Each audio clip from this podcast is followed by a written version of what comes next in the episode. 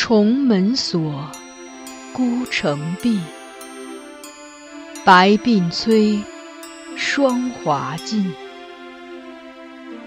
这是一段淹没于仁宗圣治尘埃缝隙中的爱情。原本也可是风流少年郎，或极地登科，或闲云野鹤，却又于深宫长叹此生。幸而这寂寂的人生中，还有一点缱绻可以留恋。他看着她从垂髫稚子成长为窈窕淑女，看着她情窦初开，初尝愁滋味。看着他因为君主的一念之差，被包装成华丽的摩诃勒，置于神龛中被炙烤。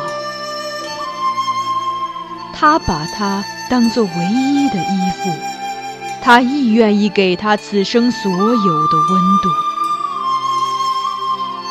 于他们，是无关他人的情爱；于天下，却是大逆不道的罪孽。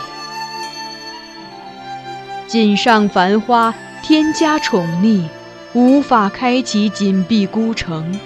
紫陌红尘，若爱若恨，只是由不得认真。枕上空山深下影，终成三春梦魇。一阙宫墙，两相独绝，唯寄望来生陌上拾到他。遗落的花钿。欢迎收听米兰 Lady 作品《孤城闭》，由菊与纸播讲。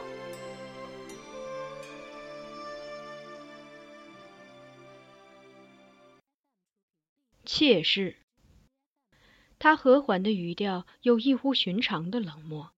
令我仿佛是在听做完笔录的文吏向判官陈述一段公案。管家最近常召国舅夫人和我去商议公主的事。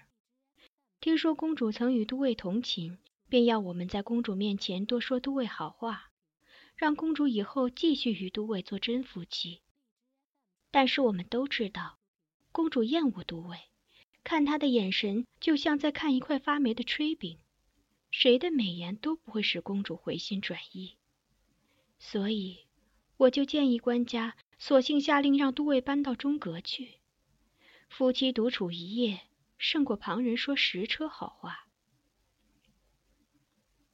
你明知公主厌恶都尉，还让官家下这种明显违背她心意的命令。我看着韵果儿波澜不兴的表情，暗自讶异，这熟悉的眉眼何时变得如此面目可憎。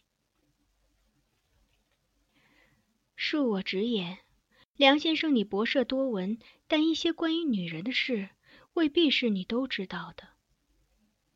说完这句，大概是未免令我太尴尬。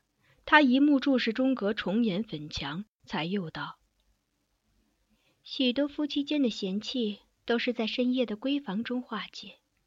以前芸娘也曾跟我们说，夫妻是床头打架，床尾和。”鱼水之欢是弥补夫妻裂痕的良方。如果公主跟都尉同床共枕几次，对都尉的态度一定会有所改善。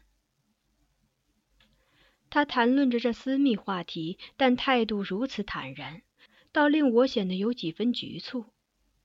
好一会儿，我才开口：“公主第一次请都尉留宿，结果你我都看到了。”他与都尉的距离非但没有拉近，还越来越远了。你又为何出如此下策，让都尉激怒公主？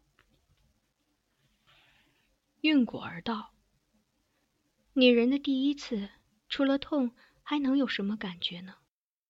但以后就不一样了。都尉也说公主不会接纳他，我劝他对公主强硬一点，他很惊讶，说这样公主可能会恨他。”我就跟他说：“反正公主已经很恨你了，就当是下一次赌注吧。赢了，从此公主会与你好好过下去；输了，也不会有更坏的结果，顶多不过是公主继续恨你。”我冷眼看他，现在你看到更坏的结果了。都尉优柔寡断，还是做不到适当的强硬。昨夜入中阁后犹犹豫豫，倒惊醒了公主，让她大闹起来。他回眸直视我，道：“公主如今这样，先生你也难辞其咎。你把她保护的太好，不肯让她受一点点伤害。可是有些疼痛是生命中必须经历的，就像若要学会走路，摔跤是不可避免的一样。如果她出将之初就与都尉同宿，事态应该就不会像现在这样不可收拾了。”我不由得心惊，如观察一个陌生人那般打量着他。我认识他十几年，竟没有发现他有这样清醒的头脑和敏锐的洞察力。他已按自己的心意把握住了他的命运，而现在我需要思考的是他对公主的态度。在共侍一夫的情况下，他如此设计，是真的要修复公主与驸马的关系，还是要用伤害公主的方式，造成他们夫妻间的彻底决裂？此后两天，公主情绪仍然很不稳定。但凡看见李伟，甚至只要听见李伟的名字，都会发怒、哭骂、置物、发狂似的奔走，都可能发生。有次无意中看见金上这次赐给他与李伟的一个绘有鸳鸯戏水图案的瓷枕，便举起摔碎，然后拾起一块瓷片就朝自己脖颈刺去。幸好我彼时就在他身边，及时阻挡，才没有造成惨剧。而且他从此拒绝在中阁卧室睡觉，只肯坐在厅中昼夜不眠。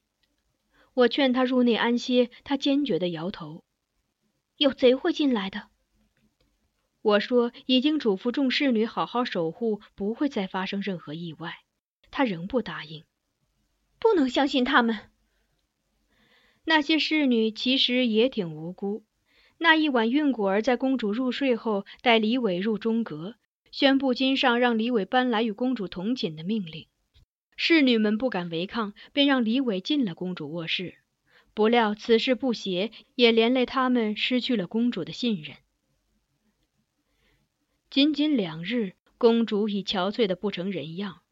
史志聪不敢隐瞒，只好入宫把公主宅发生的事告诉了帝后及苗贤妃。苗贤妃立即派王物资来接公主入宫住了几天。苗贤妃看见女儿惨状，心疼之余怒气难消，便撒在史志聪身上，向金上控诉他监管公主宅失职，致使公主受驸马及其妾室欺负。金上遂把史志聪免职，连带着把他原来入内都知的官阶也削去了。在金上反复承诺再不让李伟与公主同寝一事后，公主才勉强答应回公主宅。随我们一起回到宅中的是王物资，在苗贤妃举荐下，他成了公主宅新的管够内臣。苗贤妃选他去公主宅，原因有二。首先，他在苗贤妃阁中多年，看着公主长大，既了解公主，又对公主很忠诚。其次，他头脑灵活，对待下属很有手段。用苗贤妃的话说，是既不是梁全一那样的老好人，也不是史志聪那样只知道奉承官家的马屁精。王物资一上任，便给了运果儿一个下马威。重重的一耳光扇在前来迎接的运果儿脸上，他瞪着他，厉声斥道：“贱婢，下次再不理清你这几根花花肠子，仔细我拿把剪刀给你剪了去。”然后在杨夫人、李伟等人瞠目结舌的注视下，他又恢复了和悦神情，几乎是和蔼可亲的笑着对运果儿拱手：“运姑娘恕罪。”刚才那句话是苗娘子要我转述给你听的，老奴不得已而为之，得罪了。运果儿红着眼睛，捂着面颊，冷冷的别过脸去。王物资保持着那亲切的笑容，以很礼貌的方式宣布了对运果儿的处罚。我看运姑娘气色不佳，应是连日操劳所致，不如现在便回房歇息。此后一月，宅中诸事无需再管，只安心静养便好。我也会派人在姑娘房前伺候，绝不让闲杂人等入内打扰姑娘。语罢，他微微一侧手，立即便有两名小黄门上前，左右挟持着运果儿，带他回房软禁起来。从此，公主宅中侍女人人自危，见了王物资，便像老鼠见了猫似的退缩低首，大气也不敢出。在他面前，连一贯嚣张的杨夫人也收敛了许多，对他说话客客气气，乃至轻声细语，全不见以往气焰。在宅中住下后，王物资格外留意李伟的举动，派了很多人监视他。李伟从清晨起身到夜晚就寝之间的状况，事无巨细，都会有人跑来向王物资报告。我看在眼里，不免觉得过分。便私下对他说：“先生保护公主自然尽心，只是关注驸马动静至此，岂非太过？”王物资叹道：“你与我共事多年，与公主又是这般情形，我也不必瞒你。此番苗仙妃让我前来，原是有所嘱托。她明白公主痛恨驸马，二人之间绝无和好的可能。”因此，命我留心观察驸马行为，若有一丝不妥，例如对公主不敬或口出怨言，都要上报官家，以便日后请求官家允许公主与驸马两相离绝，让公主回宫长居。我不知道他的意图，李伟有没有感觉到？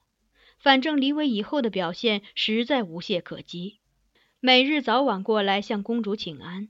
知道公主不想见他，便摇摆于阁门外，随即默默离去，绝不惊扰公主。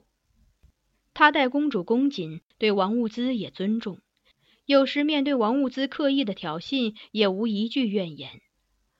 而且在运果儿被软禁的情况下，他也没有让任何侍女侍寝，使王物资连说他好色的借口都找不到。运果儿也是有气性的。在被禁足后，他开始绝食，不久即气息奄奄。而王物资也没有放他出来的意思，无论李伟和杨夫人如何恳求。后来是我去打开运果儿的房门，把他扶了出来，送到杨夫人那里。杨夫人很吃惊：“梁先生放他出来，是王先生许可的吗？”我摇头说：“没关系，我会向他解释。”我准备离开时，韵果儿忽然开口请我留步，然后低声问：“你也认为我是要害公主吗？”我想了想，实话实说：“我不确定。”那你还要救我？运果儿问。我说：“我不能眼睁睁的看着一个人在我面前死去。”他恻然一笑。你一直都是这样。顺了顺干涩的眼，他抹去多余的情绪，又寻回了平静的语气。我要设法让公主接受她的夫君。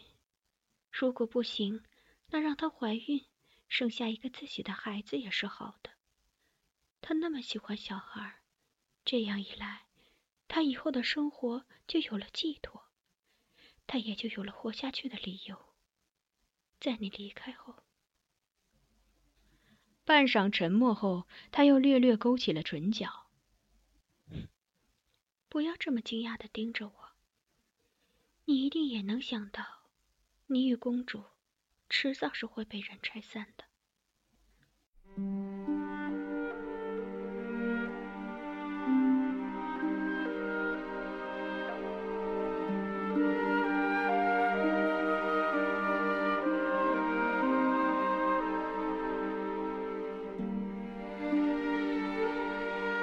您刚才收听到的是菊与纸播讲的有声小说《孤城闭》，欢迎继续收听。